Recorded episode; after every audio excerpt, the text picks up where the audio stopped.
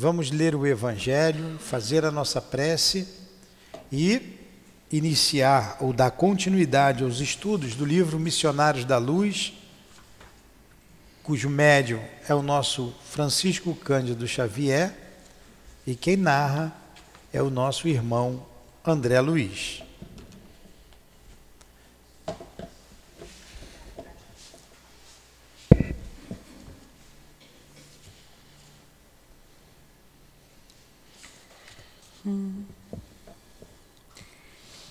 Capítulo 2, Meu reino não é deste mundo. O item 4, a realeza de Jesus. O reino de Jesus não é deste mundo. É o que todos compreendem. Mas sobre a terra ele não terá também um reino? O título de rei nem sempre implica o exercício de um poder passageiro. Ele é dado por concordância unânime. Aquele cujo gênio o coloca em primeiro lugar, numa ordem de ideias qualquer, que domina seus séculos e influi no progresso da humanidade. É nesse sentido que se diz o rei ou o príncipe dos filósofos, dos artistas, dos poetas, dos escritores e etc. Essa realeza, nascida mé do mérito pessoal, consagrada pela posteridade, não tem muitas vezes uma preponderância bem maior do que aquela que conduz a coroa, ela é imorredoura, enquanto que a outra é o joguete das vicissitudes. Ela é sempre é bendita pelas gerações pelas gerações futuras, enquanto que a outra muitas vezes é amaldiçoada. A realeza terrestre acaba juntamente com a vida. A realeza moral continua governando, principalmente após a morte. Sobre esse aspecto, Jesus não é um rei, muito mais poderoso do que muitos soberanos? Porquanto foi com a razão que Jesus disse a Pilato: Eu sou rei, mas meu reino não é deste mundo. Mestre Jesus, amigo de todas as horas, Aqui estamos te buscando, Senhor, para que os nossos, nossos momentos de estudos em torno da doutrina espírita sejam calmos, seja de entendimento para todos nós, seja protegidos pelo teu amor, pelo amor de Deus.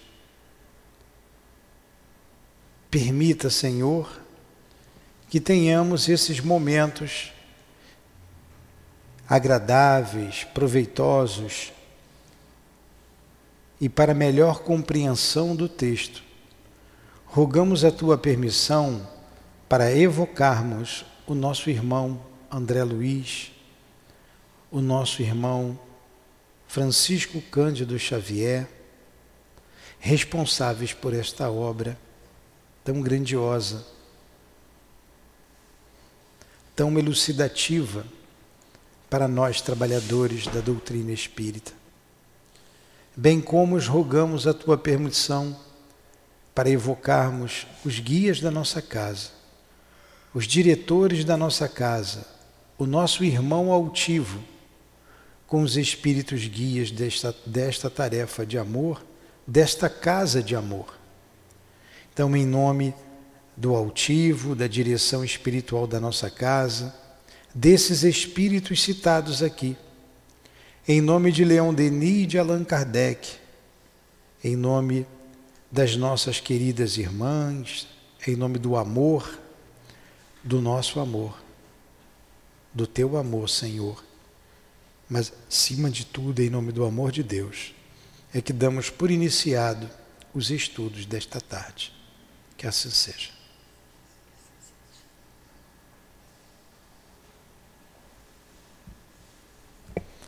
Então vamos, vamos lá. Estamos estudando a obsessão, não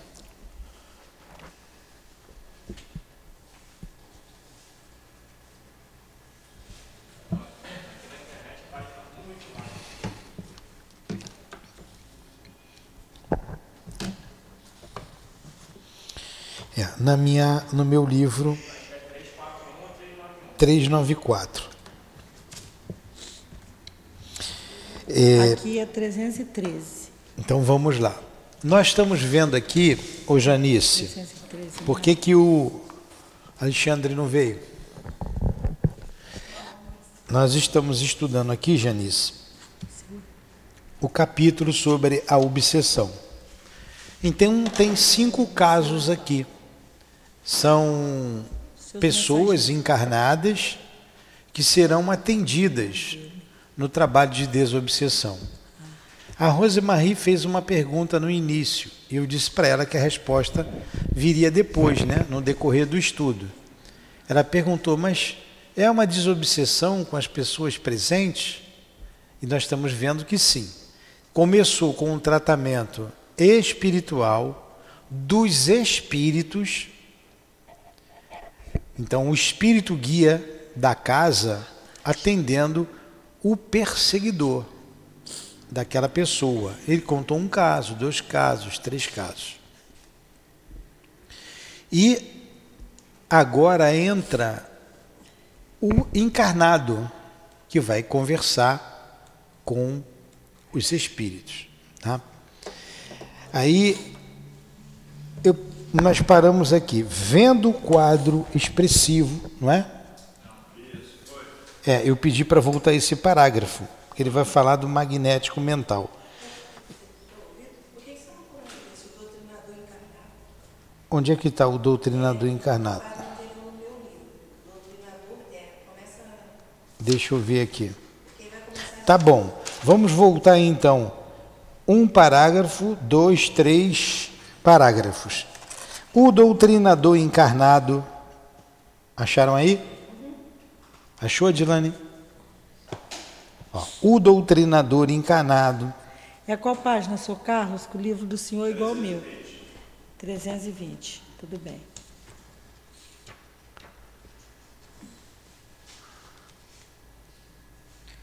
Achou, Adilane? Sim, o doutrinador encarnado. O doutrinador encarnado. Continua companheiro de grande e bela sinceridade. Era o centro de um quadro singular. Seu tórax convertera-se em um foco irradiante, e cada palavra que lhe saía dos lábios semelhava-se a um jato de luz alcançando diretamente o alvo. Fosse eles os ouvidos perturbados dos enfermos, ou o coração dos perseguidores cruéis. Suas palavras eram com efeito de uma simplicidade encantadora, mas a substância sentimental de cada um assombrava pela sublimidade, elevação e beleza. Olha a importância do preparo moral, do preparo espiritual, do preparo psíquico, do preparo intelectual, porque tem que conhecer do doutrinador, que um doutrinador deve ter. Nem sempre a gente tem essas qualidades todas aqui. Creio eu, creio. Pode ser que eu esteja errado, né? Esse doutrinador aqui é o Chico. Né? Pode ser ele. Então, cada palavra expressava um sentimento que raiava, como ele disse aqui no final, assombrava a sublimidade, tal a elevação, né? tal a elevação e beleza. Do peito do médium irradiava um foco de luz, e as palavras eram eivadas de amor, que contagiava tanto os perseguidores quanto aquele que estava ouvindo, aqueles que estavam ouvindo a sua palavra sábia, né? prudente e amorosa, sobretudo amorosa. O amor é fundamental. Não esqueçamos, nós estudiosos da doutrina espírita, que o nosso irmão é, Jacó tinha grande conhecimento, muito conhecimento, mas não tinha amor. Trabalhou muito pela doutrina espírita, fez muito pela FEB e, quando desencarnou, não tinha luz. Se revolta porque não consegue sequer volitar. E ele tinha tanto mérito que quem foi recebê-lo foi o doutor Bezerra. O doutor Bezerra foi ajudá-lo no desenlace e ele é levado pelo doutor Bezerra. Ele não consegue ir sozinho. Enquanto a gente tem que reler esse livro, me lembra alguma coisa, já faz algum tempo que eu li, embora tenha lido mais de uma vez, mas tem algum tempo. Tinha uma professora, uma mulher simples, que tinha luz, ia volitando com o grupo. Ele foi carregado. Por quê? Não tinha amor nas suas palavras. Ele, na doutrinação, ele vibrava contra ele.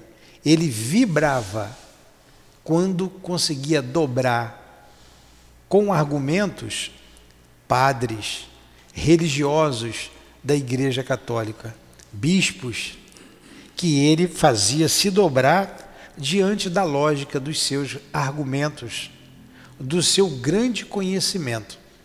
Ele não fazia aquilo com amor, ele fazia com vaidade. Ah, eu conheço. É isso, isso, isso, isso. E quando ele desencarna, e na passagem dele, os próprios espíritos falam com ele: Cadê a sua luz, Jacó? O nome dele era Frederico, Frederico Figner. É o verdadeiro nome. Ali está como irmão Jacó. Cadê a sua luz, Jacó? Você não tem luz? O que faltou? Faltou o perdão, o deboche daqueles que eh, ele tinha doutrinado, mas que se renderam, mas não seguiram o caminho que ele orientava. E agora, diante desse doutrinador que está sendo relatado aqui, o foco de luz do seu peito é a gente falar com humildade. Sabendo disso, nós doutrinadores, é, sabendo que nós não temos essa elevação toda, diante de alguns casos muito complexos de perseguição, de maldade mesmo de alguns espíritos, quem faz esse papel é, sabe aquele irmão que tem um irmão maior e que é pequenininho e se garante no irmão? Não tem, Luiz? Ó, meu irmão está aqui, ninguém vai me pegar não, né? Não tem isso quando a gente é garoto? Tem um irmão mais forte, ou então tem um colega que garante, estou com ele. É assim. A gente tem uns guias que nos garantem. Agora a gente tem que fazer o mínimo, o esforço para se melhorar, para se equilibrar. A gente conversava ali ainda agora com um colega, ele, ele é simpatizante da doutrina, nos ajuda muito aqui. Então a gente tem uma amizade aí de muitos anos. Estudamos juntos em 1977. Tem tempo, né? Está aí trabalhando aí a beça. Essa parte de informática é ele que fez tudo e está fazendo. A maior, maior paciência do mundo. Então, a gente conversando, está falando do trânsito, dos estresses que às vezes acontece, que a gente vê, e que ele diz que sai daqui rezando quando sai daqui, quando sai de casa, para não ter problema. E contou lá uma situação que ele se envolveu e que por ele estar bem calmo não teve problemas maiores. Essas besteiras que acontecem. Então o doutrinador deve fazer sempre isso. Ele não é espírita, ele muito menos é doutrinador, mas já tem essa consciência. Já tem essa consciência. Já faz a sua prece antes de sair de casa, antes de entrar no carro. Porque a gente vai para a rua, são milhares de carros.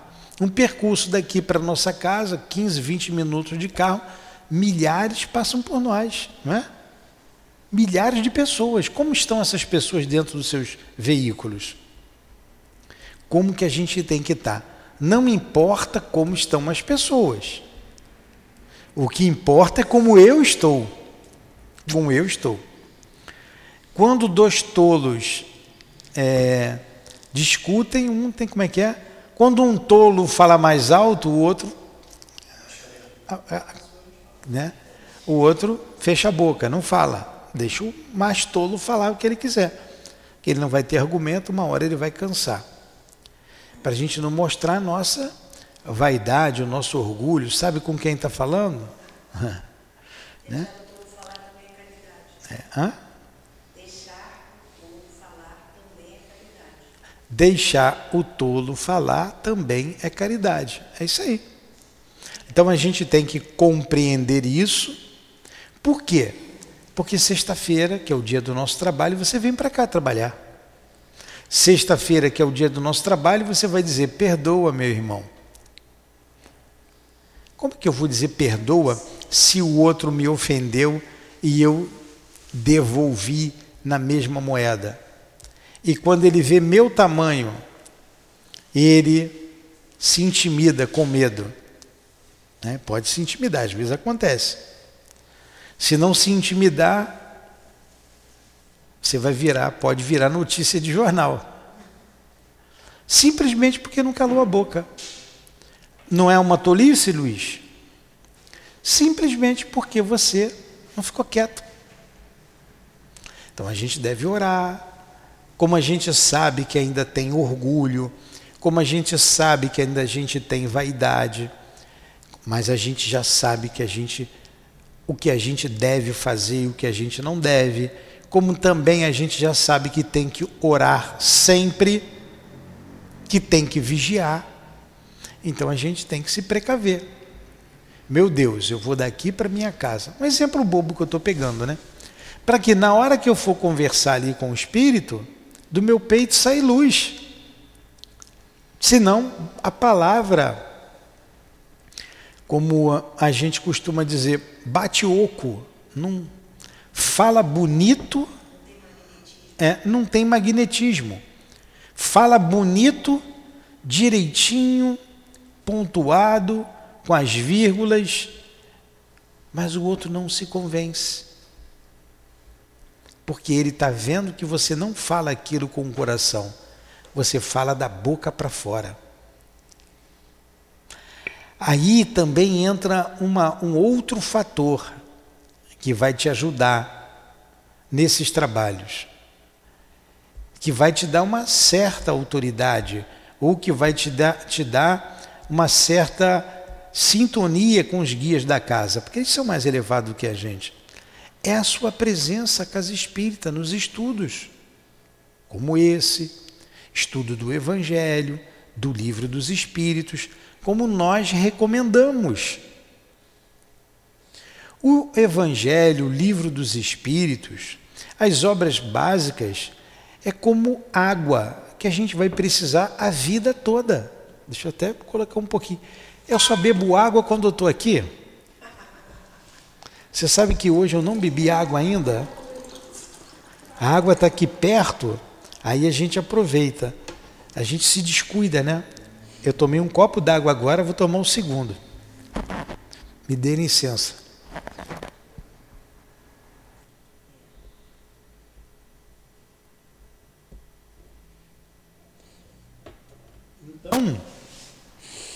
A vinda à casa espírita te coloca em contato com esses guias, te coloca em contato com o magnetismo da casa.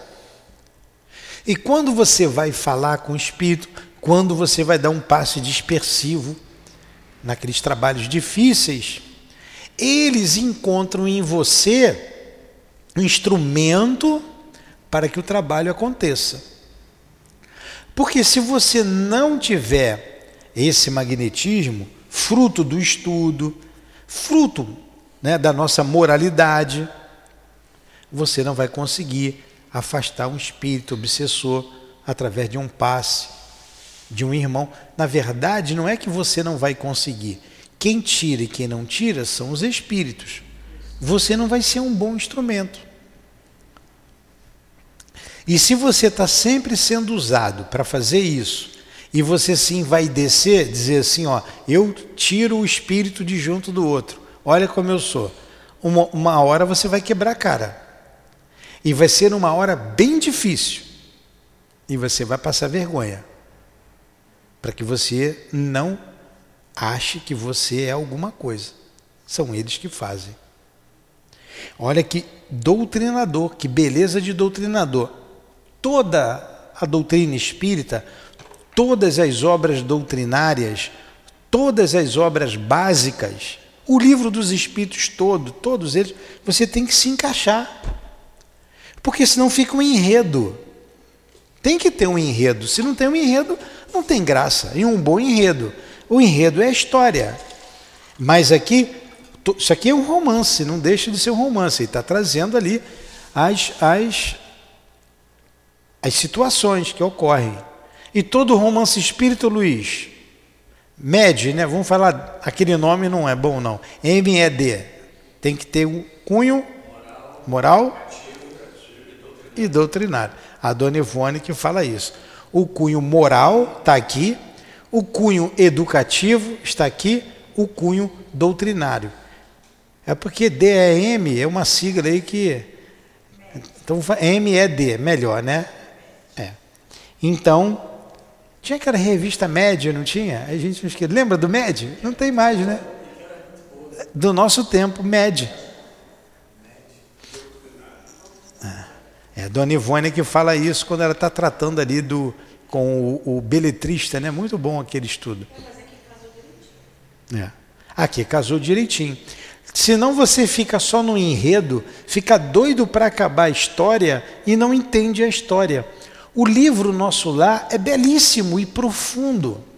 Mas você quer saber o outro capítulo? Você quer saber como é que vai ficar o André Luiz quando encontra com a, a esposa que ele está desencarnado e ela casou com outro, como é que ele vai se sentir? Senão você fica curioso na história, no enredo, e perde a parte doutrinária, educativa e moralizadora que está aqui. Olha quanta coisa a gente tirou desse parágrafo aqui. Foi bom a gente voltar. Porque senão a gente vai ver a história dele e eu não me vejo aqui. Aí continua. Vai, Dilane. Reparando minha estupefação, Alexandre veio em meu socorro esclarecendo. Estamos aqui. Estamos aqui numa escola espiritual. Uma escola, estamos estudando. Nós também. O doutrinador humano encarrega-se de transmitir as lições você pode registrar, porém, que para ensinar com êxito não basta conhecer as matérias do aprendizado e ministrá-las. Antes de tudo, é preciso senti-las e viver-lhes a substancialidade do coração. O homem que apregou, que apregoa o bem deve praticá-lo, se não deseja que as suas palavras sejam carregadas pelo vento, como simples eco de um tambor vazio. Ó, tem que sentir. Por isso, olha que faz uma casa organizada. A mesma coisa, está falando doutrinador, é para o médio de incorporação. Porque o espírito, ele está sentindo a vibração do médio de incorporação. O médio de incorporação é muito importante pelo que ele passa para o espírito. Ele em pensamento, ó, presta atenção no que ele está dizendo, te acalma. Mas se eu sou uma pessoa que não tenho paciência para ouvir os outros, se eu sou uma pessoa ansiosa, agitada, como é que eu vou pedir calma para o outro? Não só na doutrinação. Ah, fala alto. Sim, já está fazendo casamento fluídico antes. Vocês já viram aquela, discu aquela, discussão, aquela discussão que você fala assim, calma, aí a pessoa, mas eu estou calmo, né? Estressado, eu estou calmo. Ela não está calma. É a mesma coisa. Você vai falar para ele, calma, mas você não é uma pessoa calma. Você é estressado. Olha, aprende a perdoar, ele está falando do perdão, mas você não perdoa. Você tem raiva da sua sogra, não consegue conviver com a sogra, nem com aquele cunhado, gente boa que todo mundo tem. Como que você, naquele momento, vai pedir calma, vai pedir compreensão, vai pedir perdão, se você não faz isso? Tanto o doutrinador quanto o médio de incorporação. E o médium de apoio, porque ele está vibrando. Sai da mão dele o que ele é. Claro que os espíritos qualificam, conduz, mas na essência é o que você é. A energia é o que você é. É o que você pensa, é o que você sente. Está ali. Se você tiver com um pensamento longe, às vezes, nós já vimos isso, o médium está ali, mas o pensamento está longe. É um trabalho específico que você tem que estudar para estar ali. É escolhido para estar naquela tarefa, mas você não consegue se concentrar. Aí teu pensamento voa. Ele tem que estar ali, firme, focado, apoiando, acalmando, pacificando Pede-se santidade? Não, pede-se esforço. Eu gostei disso. Apoiando. Não jogando fluido. Não jogando fluido, apoiando. É o teu sentimento que está ali. É o teu sentimento. É o que você deseja para aquele que está ali. Se você não deseja o bem dos outros, como é que você vai fazer um trabalho desse? Por isso, a casa espírita organizada, ela tem o estudo, ela esclarece e ela tem o trabalho, te dá oportunidade de servir. E a nossa casa tem uma obra social boa, relativamente boa, grande, que dá para todo mundo servir, né? desde servir um prato de sopa, ensinar, doutrinar, é, é, limpar, preparar o lugar, enfim, tem muita coisa para você aprender a servir. Aí a gente vai botando em prática, na materializando tudo aquilo que a gente vai falar depois, ou tudo aquilo que a gente fala, a gente materializa. Estão entendendo a importância de, do, do, trabalhador, como ele deve estar preparado para isso? Por isso que o André Luiz diz lá no nosso lar, né? no nosso lar, logo no início: quando o trabalhador está pronto, o serviço aparece. Se o serviço apareceu para a gente, a gente tem que estar tá pronto. Sem estudar. E as pessoas resistem ao estudo. Resiste. Não, mas eu já sei. Está igual Romário, né? Eu já sei o que treinar para quê? Eu já sei o que fazer, né? Mas ali é o futebol. Mas ele ficava paradão, não treinava, ficava paradão, né? Na banheira. Já não dava mais para estar aqueles piques. Então, a gente tem que treinar, treinar, trabalhar, estudar. Ah, mas eu, eu incorporo, eu não preciso de mais nada. Você tem a faculdade, mas não tem a experiência. Você precisa da experiência. E o que dá experiência é o estudo. O estudo. Está lá no livro dos médiuns. Então a gente tem que ter o livro dos médios na mente e no coração. Vamos lá. O homem que apregou o bem, esse pedaço que ela leu é muito importante. O companheiro. É, vai chegar no companheiro, mas antes do companheiro. O homem que apregou o bem deve praticá-lo, se não deseja que suas palavras sejam carregadas pelo vento como simples eco de um tambor vazio. Aquilo que eu falei, bate oco, não tem magnetismo. Continua, Dilane.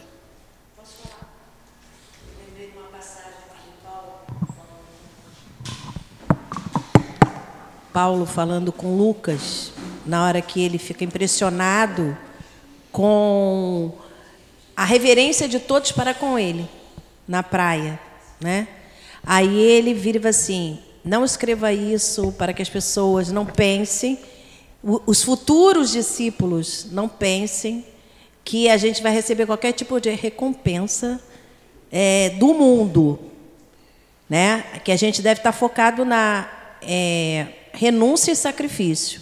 E mais embaixo, que é uma das passagens mais lindas que tem Paulo Estevam, ele fala assim: O Senhor enche o vácuo de nossa alma para que nós venhamos a pagar os nossos débitos.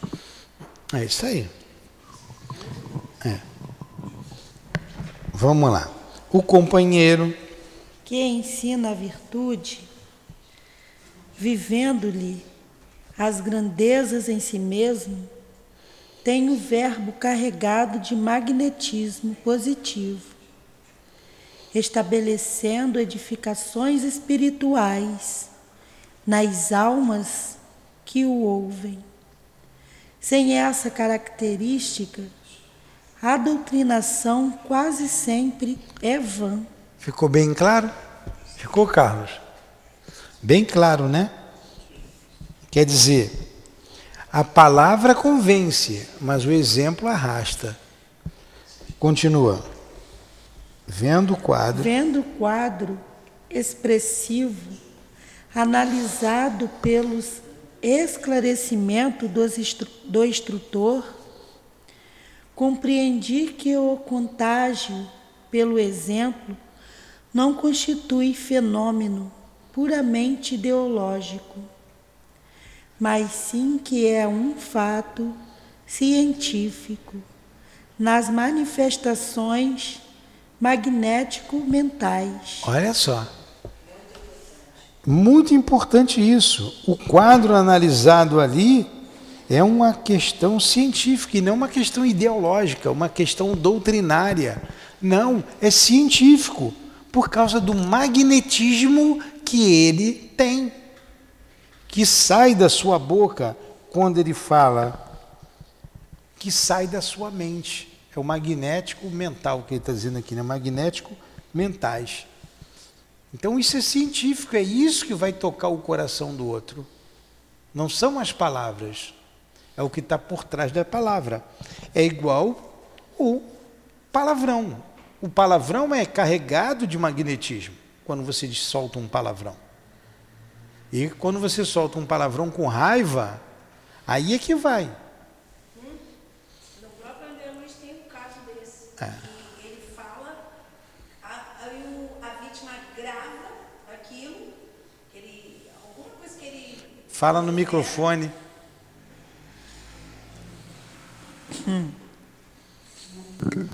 É um dos últimos livros do André, do André Luiz em que ele, a, o o filho, é, o pai ou o filho vocifera para o outro, né? É, palavras carregadas com magnetismo tão pesado que ele grava aquilo e na outra encarnação ele volta com aquele desejo daquelas palavras.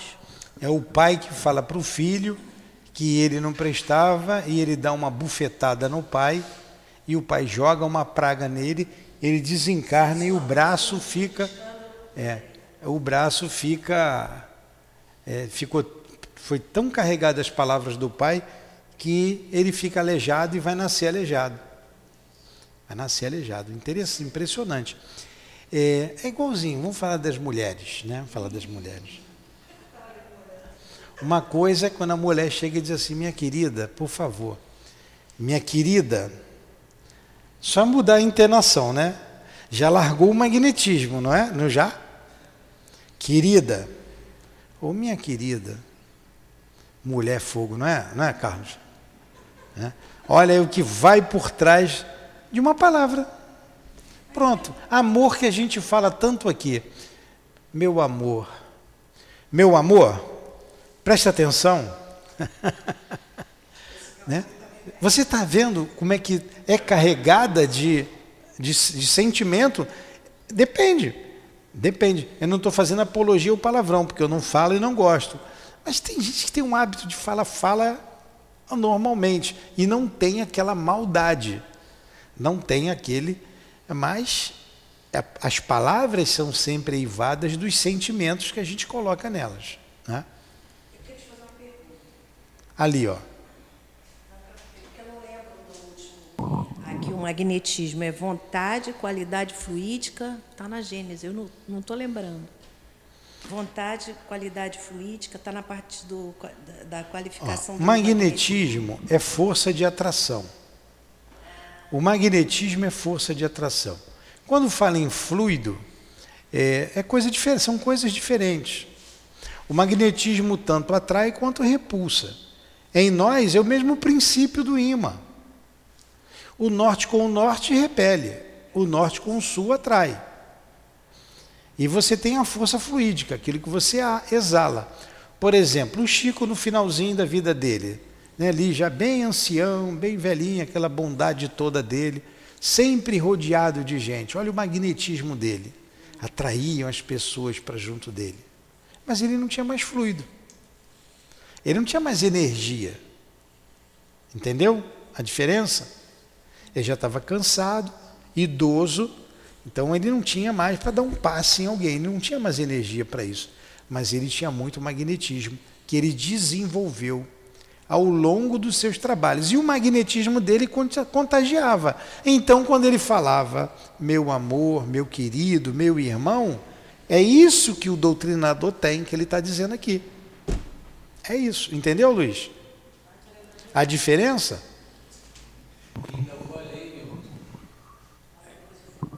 Ainda vou além. O olhar já transmite. Sim. Não precisa nem falar. Basta um olhar que, essa, que esse magnetismo, que esse fluido já é observado e captado pelo outro, mesmo sem o cérebro compreender. Exatamente. Que é de alma para alma. É. Um Imagine o olhar de Jesus. Você vai, com, com suas atitudes, você vai se transformando o seu olhar diz muito, a sua voz diz muito. Quando você fala, o outro sente, o outro se cala para te ouvir, porque você desenvolveu isso ao longo do tempo. Imagine o Chico quando pede licença para falar. Vamos imaginar ele encarnado. No mundo espiritual deve ser a mesma coisa. Mas ele, ele encarnado, um doutor de Bezerra falando, o altivo andava já cansado, me lembra ali, na última semana de vida, ele andando naquele corredor lá do Celde, e as pessoas tudo em cima dele, em volta dele, queria tocar nele, passava por colocar a mão, magnetismo dele. Aquele homem bonzinho. Eu lembro quando ele estava tomando uma, fazendo uma transfusão sanguínea, é, nós fomos com ele no hospital, eu aqui levei ele e fiquei lá aguardando. Eu sentei na cadeira, ele deitou na cama, aí colocou o frasco lá de. Foi transfusão, não, foi quimioterapia, estava tomando a quimio. Aí olhando lá, estava conversando. Aí eu falei assim, pode dormir, eu tio, dorme que eu vou ficar prestando atenção. Pode ficar que quando acabar eu chamo a enfermeira. Aí deu uma cochilada a ele. Aí eu vi aquela pessoa frágil ali deitada, né? A perninha, a pé, o pé fica assim, né? Ele fez assim com o pé, ficou lá, cochilou. Eu fiquei olhando aquelas gotinhas assim, ó, pi, pi, meu olho foi, foi pesando, né? Aí eu dei uma cochilada também. Parece que eu dormi o dia inteiro. Aí eu acordei assustado, olhei logo para ele, estava com um olhão. Ele falou assim: É, Newton, você está igual Pedro, hein? Não conseguiu nem. Você não conseguiu vigiar nem, nem um minuto. Aí continuamos conversando. Então ele tinha um magnetismo, uma, uma, é, uma maneira de falar que contagiava todo mundo. Essa é a diferença de magnetismo para fluido. Ele já não tinha força fluídica, já não tinha mais. O magnetismo veio do pensamento, é isso? O Magnetismo. pensamento vai desenvolver esse magnetismo ao longo da vida. Sentimento. Por que, que eu estou falando Qualidade, isso? Quando o Luiz falou, só do olhar, está perfeito, só do olhar, só do falar, porque tudo ele é acompanhado do pensamento. Quando eu olho para você, de alguma forma, eu penso alguma. É, é do espírito, porque o pensamento é um atributo do espírito. Para nós, como diz no livro dos Espíritos, é a mesma coisa, mas não é. Mas você não consegue desassociar o pensamento do espírito. É o espírito que, ao longo da sua vida, do seu proceder, desenvolve esse magnetismo, essa força de atração. É o que você é, é o que você sente. Entendeu? Vamos lá. É, eu já lembrei, vontade, qualidade fluídica e qualidade de sentimento. Que a quali... o sentimento é que vai também, na verdade, vai qualificar o fluido, né? Eu estou lembrando de uma entrevista do Baltazar falando só sobre magnetismo. Ele fala que o magnetismo é trabalhado durante os milênios. É, isso aí. Milênios, quer dizer, o Chico, quando chegou aqui, já tinha É. esse poder, né? Doutor Bezerra. Por Imagine quando conseguiram. eles reencarnarem, vão trazer esse magnetismo. Imagine o altivo reencarnando, vai trazer esse magnetismo, já tem nele, Uhum. já está nele, como já estava antes. Então, a própria bondade desses espíritos desde criança eram crianças dóceis. Que eu lembro uma vez que o Altivo. Altivo falou: quando tem alguém para vender aquele pacote de bala, adivinha onde eles vêm? Vai direto nele, que é a força da atração, né? É. Daquele magnetismo. E o doutor Herman fala que esses trabalhos que a gente tem, ele vai trabalhar, vai dar oportunidade a gente de trabalhar esse, essa, esse poder de agregar. Porque conforme você for se relacionando com as pessoas, ou você agrega ou desagrega. É isso aí. Vamos lá. Mas o magnetismo também repulsa, sabia? Jesus. É, Jesus atraía e Jesus também repulsava. Tinham aqueles que sentiam repulsa por ele, tinham raiva dele. E por aí vai, políticos magnéticos, pessoas que têm muito magnetismo. Vamos continuar. Com Vendo o exceção, quadro, vai, com exceção, vendo o quadro não é aqui. Analisado pelos esclarecimentos. Nós já lemos esse embaixo, com exceção da pobre irmã. Com exceção da pobre irmã, que se encontrava possessa, os demais obsidiados, naqueles momentos, ficavam livres da influência direta dos pesquisadores. Dos perseguidores. Perseguidores, pesquisadores, ó. Entretanto, menos a jovem que reagia valo- valorosamente. Os outros apresentavam singular inquietude, ansiosos de se reunirem de novo ao campo de atração dos algozes. Auxiliar. Que coisa interessante. Os espíritos foram afastados deles e eles querendo que os espíritos voltassem. Ficavam ansiosos por aquilo. Que coisa, né? Que coisa, né? Estranho. Olha aqui, ó. Com exceção da pobre irmã, que se encontrava possessa, estava possuída, estava junto com o espírito. Os demais obsidiados naquele momento ficavam livres da influência direta dos perseguidores. Entretanto, menos a jovem que reagia valorosamente, os outros apresentavam singular inquietude, ansiosos de se reunirem de novo ao campo de atração dos algozes. É o magnetismo que atrai. Por exemplo, vamos pegar um exemplo. O camarada que gosta de beber e você deixa ele sem beber. O camarada que tem um vício qualquer que entra na abstinência, seja bebida, seja o que for, ele sente falta. Na abstinência ele está sentindo falta.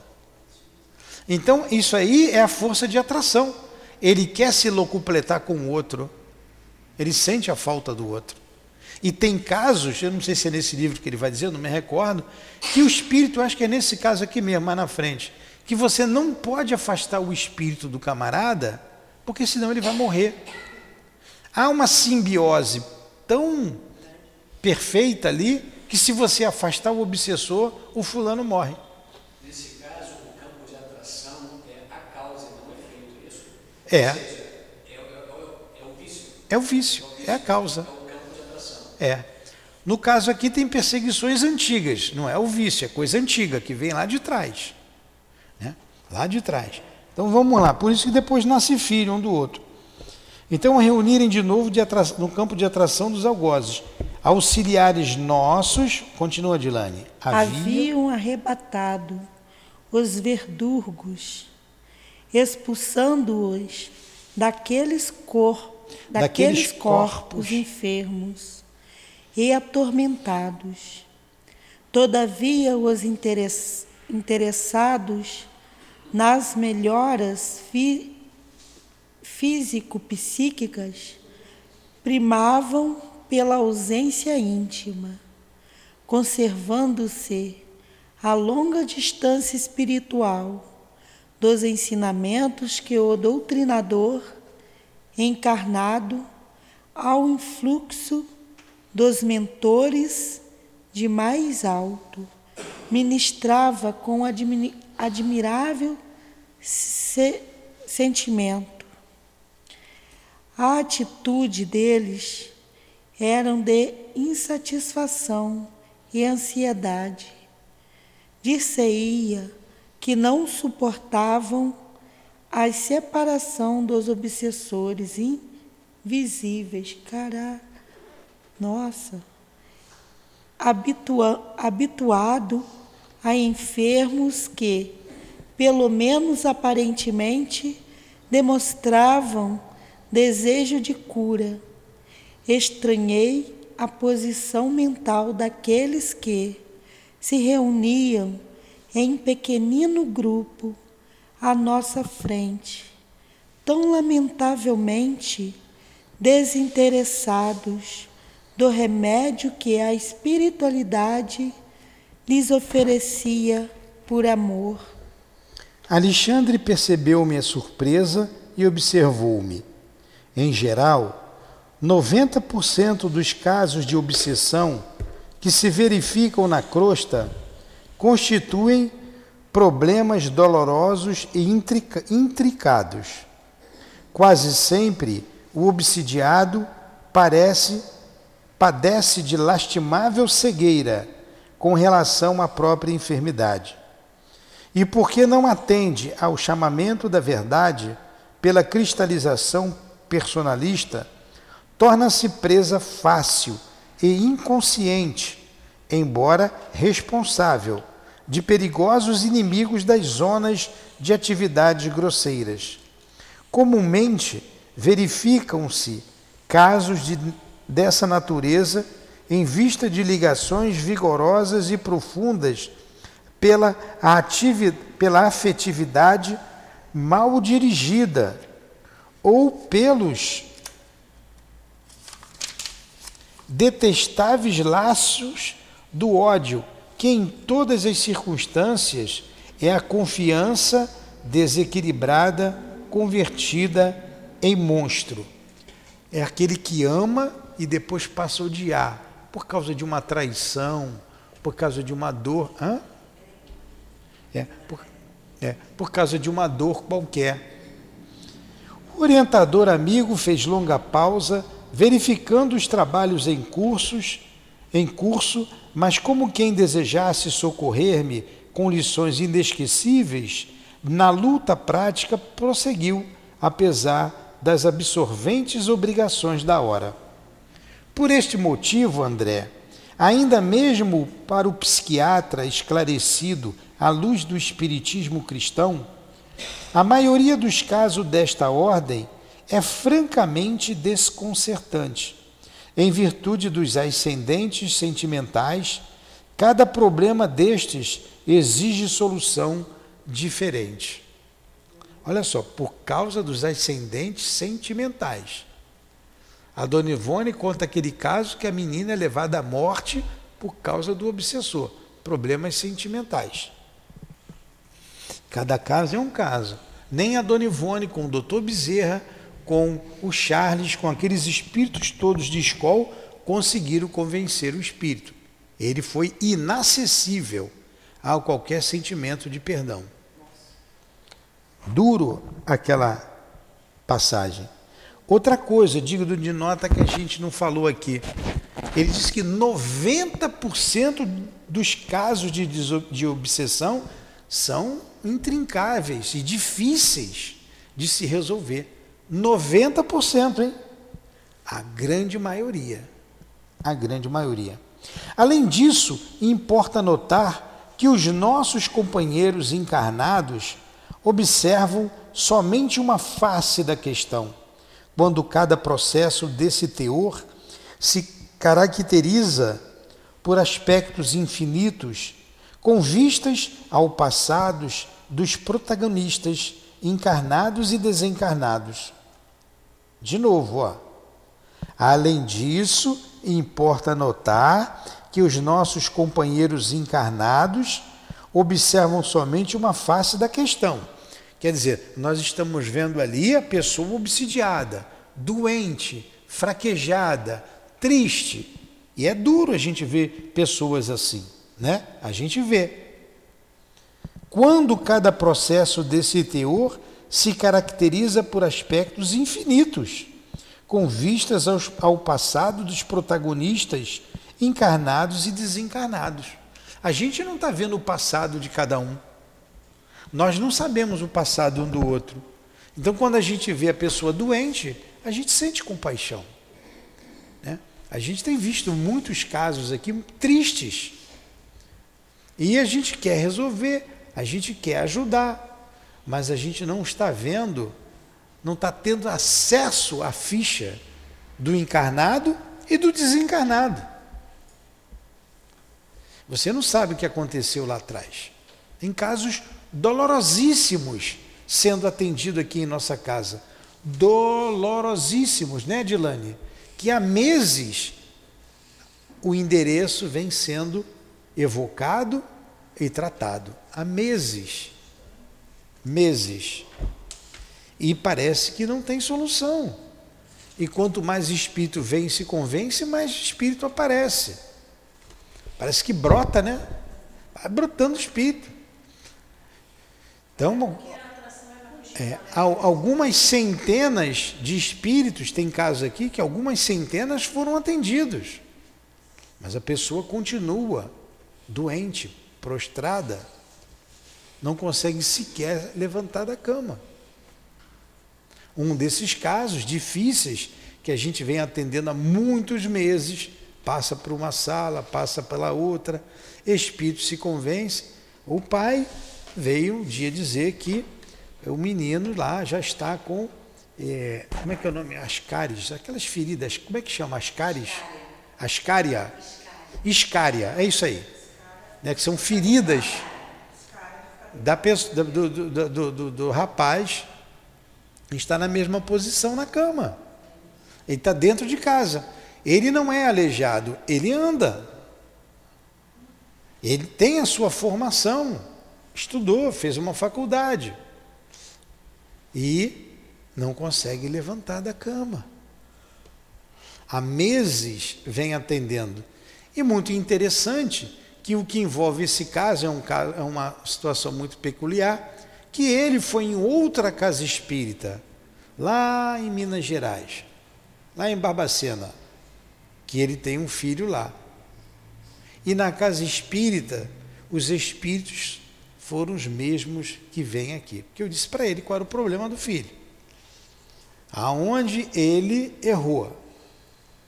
E ele foi lá em Barbacena, a mesma coisa. Newton foi a mesma coisa. Falei, pois é. Problemas com a escravidão, problemas com a igreja na Inquisição, são problemas difíceis, que vêm de longas datas. São problemas difíceis, que é um dos mais difíceis que a gente encontra aqui. A obra da Dona Ivone, quando terminarmos o, o Recordações da Mediunidade, vamos estudar o drama da obsessão, que trata de um caso desse vindo lá da Inquisição. Problema difícil, complicado, complexo. E muitos temos aqui. Muitos casos desses temos aqui. Um dia desse, um colega questionou: Poxa, mas toda semana o mesmo endereço? Quem veio de fora agora aqui, né? Que está aí nos ajudando, veio lá da outra casa. Agora, o que ele sabe a respeito desse trabalho? Para ele perguntar isso, né? Que ele, o que ele sabe? Ele teceu uma crítica, mas o que ele sabe? Não é ele que separa o nome, ele não sabe o que está acontecendo, ele não sabe que endereço é aquele. O, o, o, o estudo que vai se desenrolar ali no trabalho da Dona Ivone, aquele grupo era um grupo que o doutor Bezerra de Menezes é, protegia. Um grupo lá do doutor Bezerra. Aí eu vou dizer não para o doutor Bezerra? Tá? Não sabe, está só o endereço, a gente não tem nem mais colocado o nome para se evitar curiosidade. Então a gente não tem mais colocado o nome, somente o endereço. Nós dois que separamos, nós dois que ajudamos na separação, quem separa é o espírito.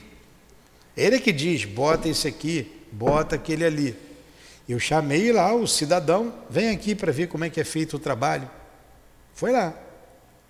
Você quer questionar? Questiona o espírito aqui agora. Pode questionar, pode perguntar para ele. Questionou? Não. Então vai ser assim. Aí a gente vê, ah, estava vendo ali, esse caso aqui, esse caso aqui, como se conhecia, bota na minha sala. Eu não falei nada. Não é ele que pede para colocar. O espírito, através do médium, colocou em outra sala.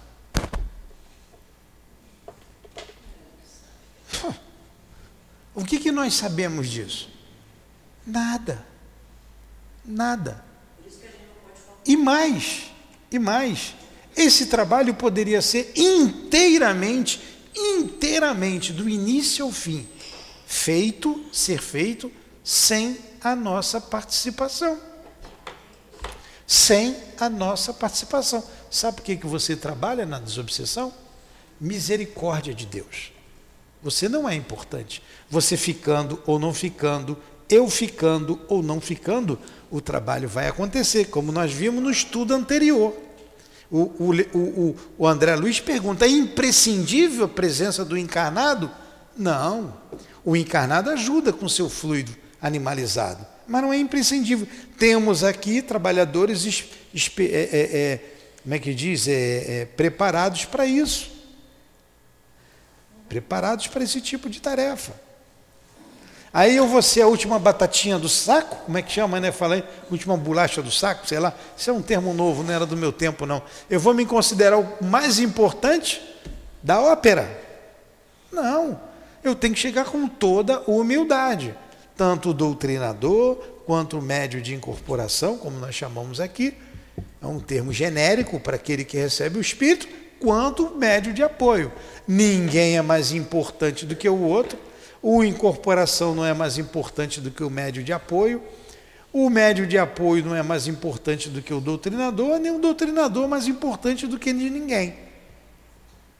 O importante é o caso que vai ser resolvido com amor. Tem que ter amor de toda a equipe, de todos os trabalhadores, para que aquele caso seja menos um problema para a sociedade.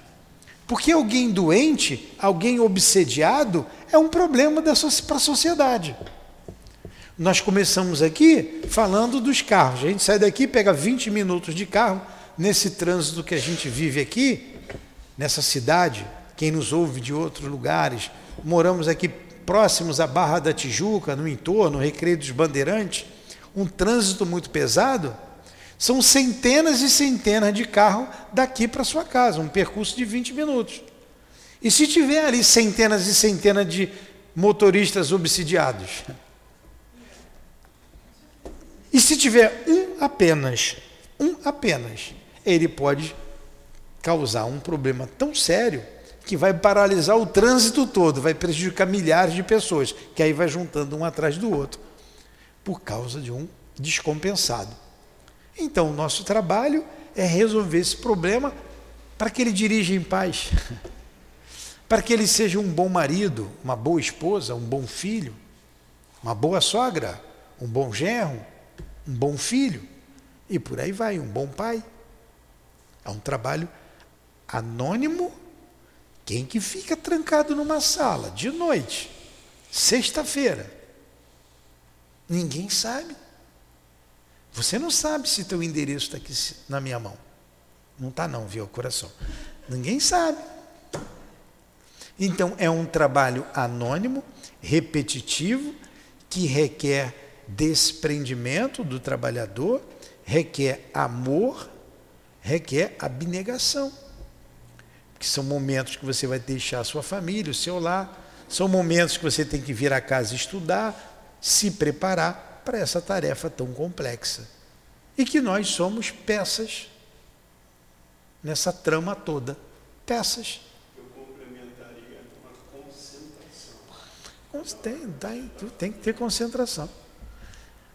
Acabou a nossa hora, mas eu vou aqui mais cinco minutinhos. Concentração uma vez para você ver só. Eu tomei uma bronca de um espírito. Eu tomei uma bronca de um espírito que estava com a Neuza Trindade. A gente vai rezar. Tem que acabar só esse parágrafo aqui. Hum, já acabou.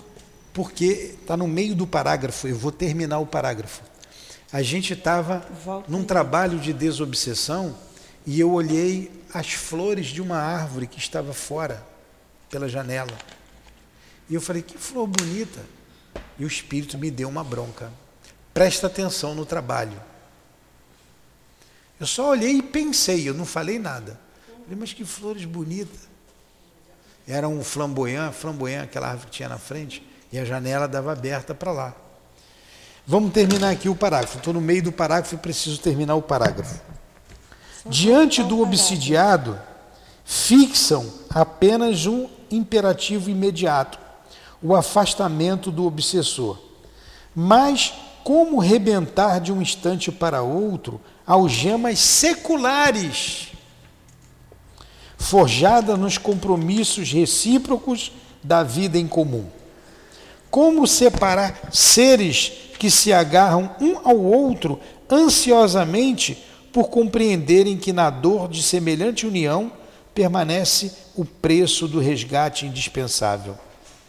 Efetivamente, não faltam os casos raros, embora de libertação quase instantânea.